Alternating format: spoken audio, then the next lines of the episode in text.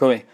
在上一集我们讲到了四川银藏呢，在日本水泥股啊重仓大赚，呃，收益啊达到了三百亿日元。那么这也是他人生当中的啊一个经典之战。那么其实也就是在啊买进啊和卖出这个呃卖出日本水泥股的这个后期啊，也就是说从一九七八年年初开始，四川银藏呢已经把眼光啊盯住了。另外一只个股，那么这只个股呢，其实是一只这个金属类的个股，也是矿山股。呃，我们之前讲过，他早年有过经历啊，去朝鲜啊，这个开发矿山啊，包括投资，他对矿山有啊有过相当程度的这个研究。那这里边这个股票呢，实际上是一个铜业的股票啊，这个股票是日本的啊一家铜业公司啊。那么当时呢？四川是考察了两家，一个是三井金属矿业，另外一个就是同和矿业。那么最终啊，四川银藏他看中了同和矿业啊这个公司。同和矿业呢，其实四川去研究它的报表，发现它在一九七七年啊九月份的报表啊显示它还是亏损了十七亿啊六千九百万日元。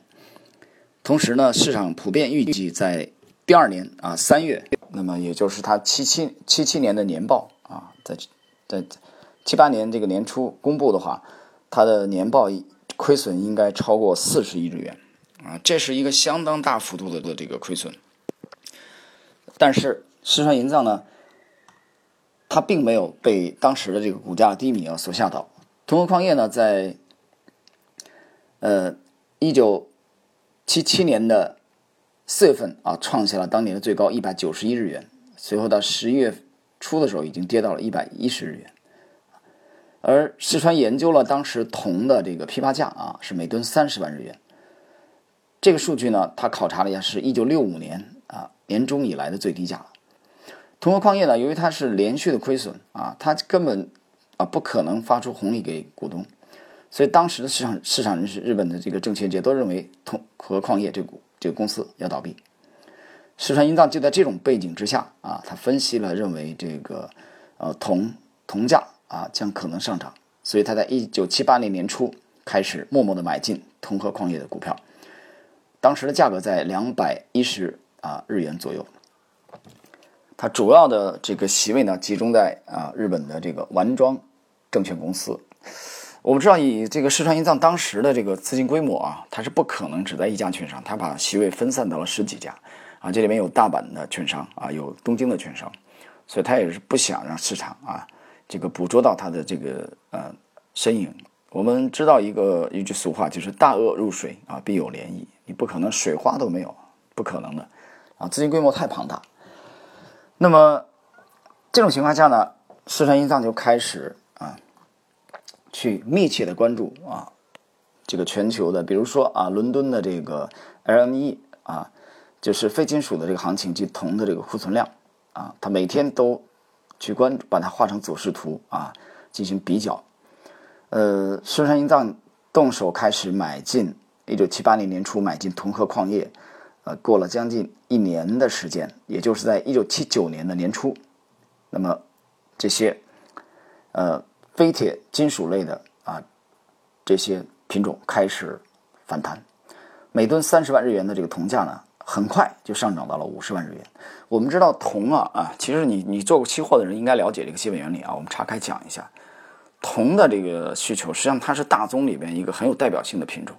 啊。有有一次我这个聊天，我曾经谈到一个观点，就是铜的这个啊需求的旺盛与否，很大程度上你其实可以看出经济的这个兴衰啊。就从这单一的一个品种的需求，大家想一下，这是不是有相当的道理？那么。通和矿业呢，它主要是啊，这个铜啊是它的主营，所以通和矿业的业绩自然也就好转。它之前是由这个亏损三十六亿日元啊巨亏，开始呢逐渐啊这公司产生了这个盈利。那市场受这个消息的刺激呢，通和矿业的股价从这个四川银藏买进一年之后的一九七九年的年初一月份开始大幅度的上涨，到当年的三月初啊就已经上涨。到了两百七十日元，就在这个时候，因为由于四川银藏已经有了相当的市场影响力啊，在当年的五月初，日本的经济新闻啊刊登了一个消息，啊，这个消息讲，石川银藏他持有了同和矿业公司的股票两千两百万股，是该公司的最大股东。那有人很细致的去考究了一下，发现石川银藏以个人的名义啊过户的是一千两百万，另外的一千万股是用朋友家人的名义过户的。这样的话呢，他个人的持股占了这个同和矿业这个股票已发行股数的百分之十。那么这个文章见报之后啊的一个月左右，就从五月份到六月份，当时全球的矿山股啊都得到了资金的追捧啊，无论从这个纽约股市、日本股市啊、伦敦股市，大家都在疯狂的买进这个矿业的股票。就在这个时候。同和矿业，它发表了一九七九年度啊，就是当年的这个探矿的计划。它准备在日本的秋田县的北部啊的松风、小坂和深泽啊这三个矿山，以及小坂铁道沿线进行探矿。探矿费的花费大概是十亿日元啊，那它比这个前一个年度预算增加了百分之三十。呃，这个时候啊，我们可以看到。啊，四川银藏的这个经典的投资风格啊，先调查研究，啊，提出设想啊，然后调查研究啊，论证，调查研究，然后呢，在这个开始下注啊，下注之后是等待，这个时候已经啊开始收获了。那么从一九七九年五月中旬开始，呃，四川银藏亲自的啊到。同和矿业在秋田县北部的这三个啊，松风、小坂、大馆这三个地方的矿山去考察，啊，在那里去啊去看一看这些矿的啊品相和这个预计的产能到底怎么样。到六月四号的时候，同和矿业这个公司发表了前三个月的这个业绩，啊，这个业绩啊好出市场人士的预期，所以股价呢一度这个大涨啊，达到了超过了三百四十日元。由于当时的环境日元贬值啊，这个还有就就是非铁金属呢，在国际上比较受追捧，所以通和矿业的业绩啊，大幅度的啊得到了这个改观。然后在深入调查之后，石川银藏啊得出了结论，就是通和矿业的这个业绩还会继续的好转，而绝不仅仅只是目前的啊这个样子。呃，就在这个时候呢，那么通和矿业的股价啊，它这个持续上涨之后呢，开始这个盘整。就在这个期间，四川银藏再度啊开始这个动用资金，全力的在市场当中吸筹啊，继续买进通和矿业。不但如此，他还向朋友啊推荐啊是通和矿业这个股票，然后。在当年的十月初啊，十月九号左右，同和矿业就已经股价上涨到了四百零九日元。就在这个时候，石川银藏第一次啊提出来了他预定的这个止盈位，就是他把它定在了五百日元。啊，他告诉自己，如果同和矿业的股价上涨到了五百日元，他就准备卖出他手中百分之七十的这个持仓。我们知道他一开始就两千两百万股啊，后来加后后来的这个这个持仓啊非常重。呃，这种情况下呢，它由于持筹过重，所以它最好的出售环境是市场呃交投比较活跃的时候，人气比较亢奋，它才有足够的接盘啊，否则它的卖出都很成问题。所以这也是这个机构投资者啊，或者说这些大鳄啊，它不如散户灵活的呃这个一个原因啊，先天不足吧，就是他们有他们强大的一面啊，资金雄厚，消息灵通啊，操盘娴熟，但是也有他们不利的一面，就是船大难掉头。这个时候我又想起来了，那个啊，著名的超人啊，经典之作，这不谈了吧？大家都知道啊，完美的金蝉脱壳，守住了之前几十年的成果，然后老头开开心心的退休啊。这个一九二八年出生的潮汕的顶级的商人啊，真是人中龙凤。那么我们继续来看四川银藏，这个时候，四川银藏。手中持有大概是三千多万股啊，三千万股。这个通和矿业，在一九七九年的十二月二十三号啊，他从收音机当中听到了一则消息，就是苏联啊准备派遣三个师的以上的兵力集结在这个苏阿边境啊阿富汗的边境。这时候，这个石川就猜测啊，这样的话，这战争有可能爆发。那如果战争爆发的话，这个非铁金属的行情还会火上浇油啊。所以，他他非常非常兴奋。在收听到这则消息的五天以后，一九七九年的十二月二十八日，嗯，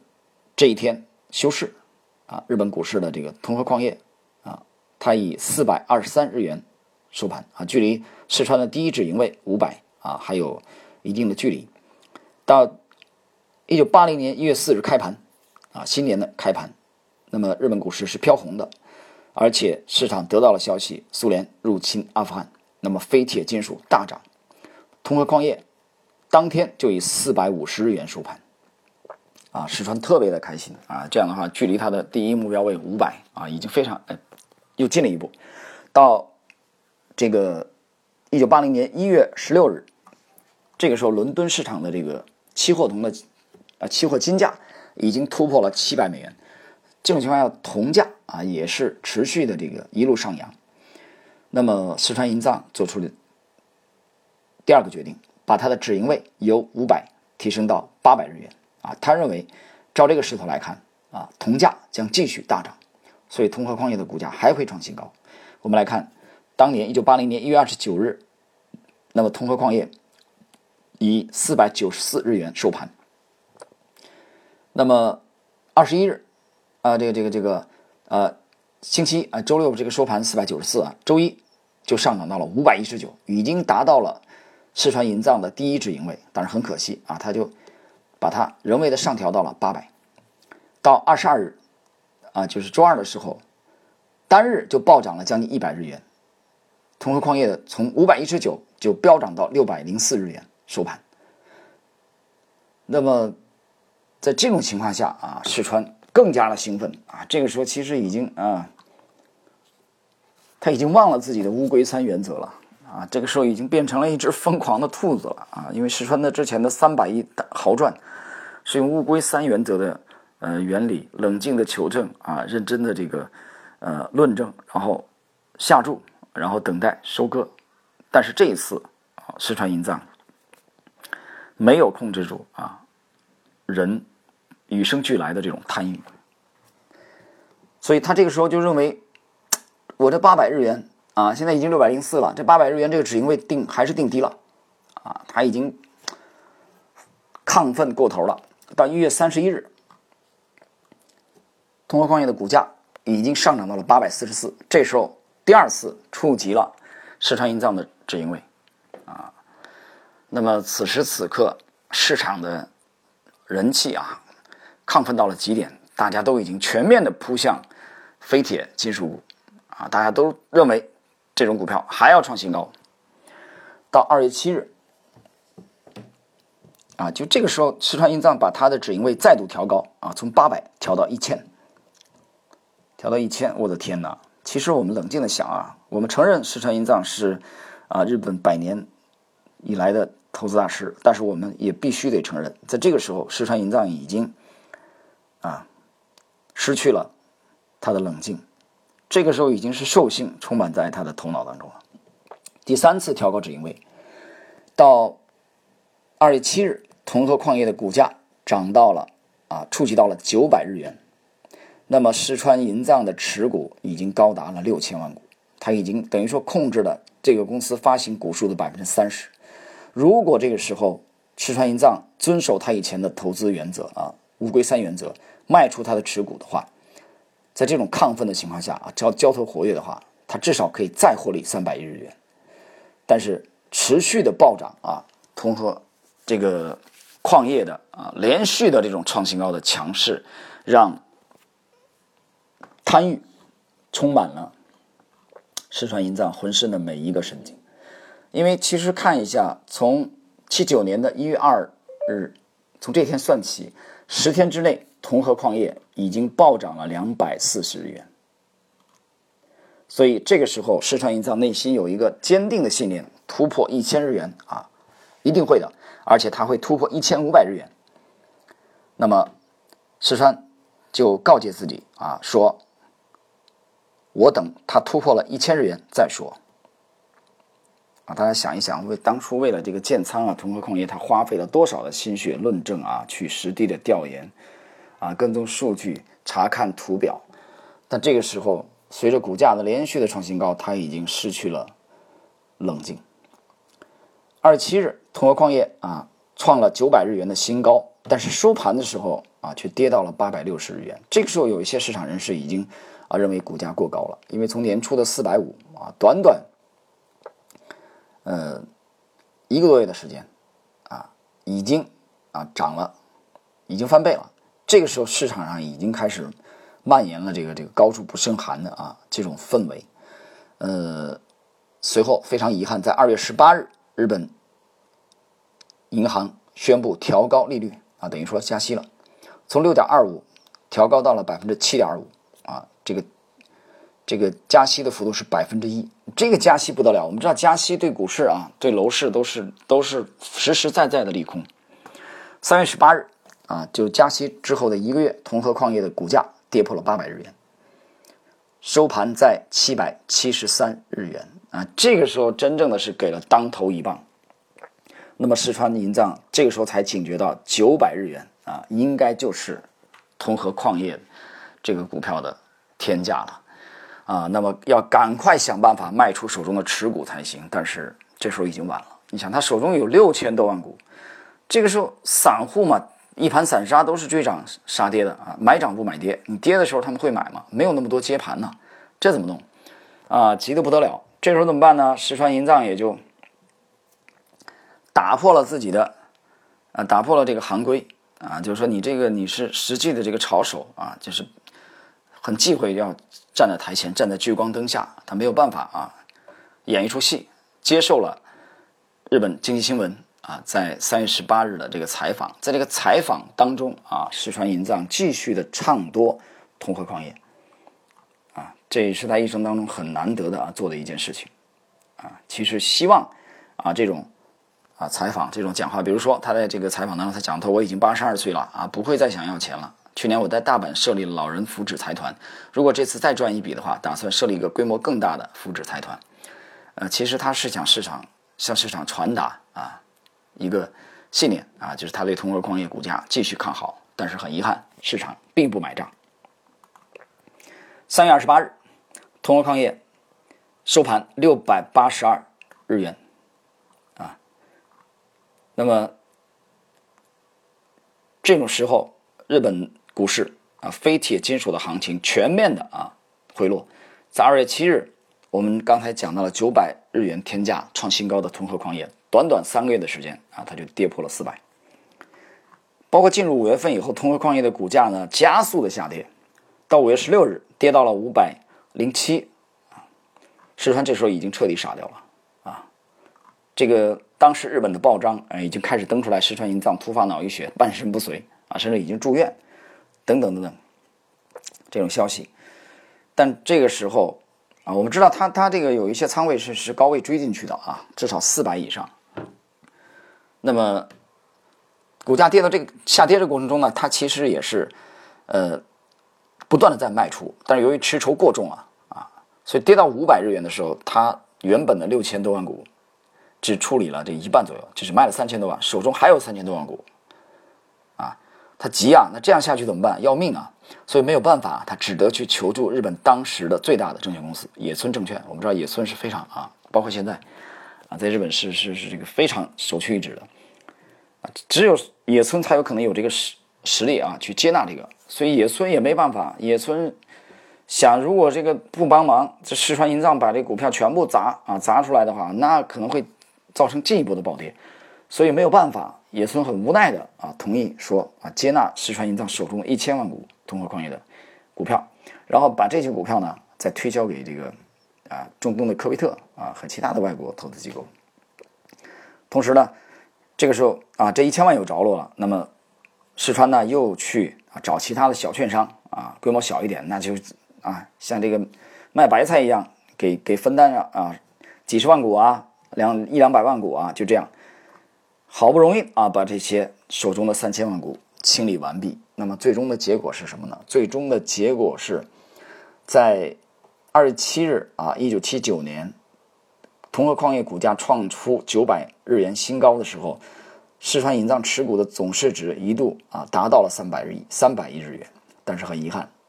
经这么一折腾，做这个完美的电梯之后，四川银藏只剩本金没亏，但是利润啊已经化为泡影，等于完美做了一次电梯。啊，我们看到了，连这样的大师啊也会犯这样的错误，所以人性啊，对人性的这种反省，啊，对人性的这种反思，牛顿不是讲吗？啊，他能算出天体啊运行的轨迹，但他算不出人性的疯狂。所以，连四川这样的人啊，也会被这种疯狂啊所迷惑，所违背自己一再恪守的乌龟三原则。啊，我们再对比着去。看一下这个百年美股第一人的杰西·利弗莫尔。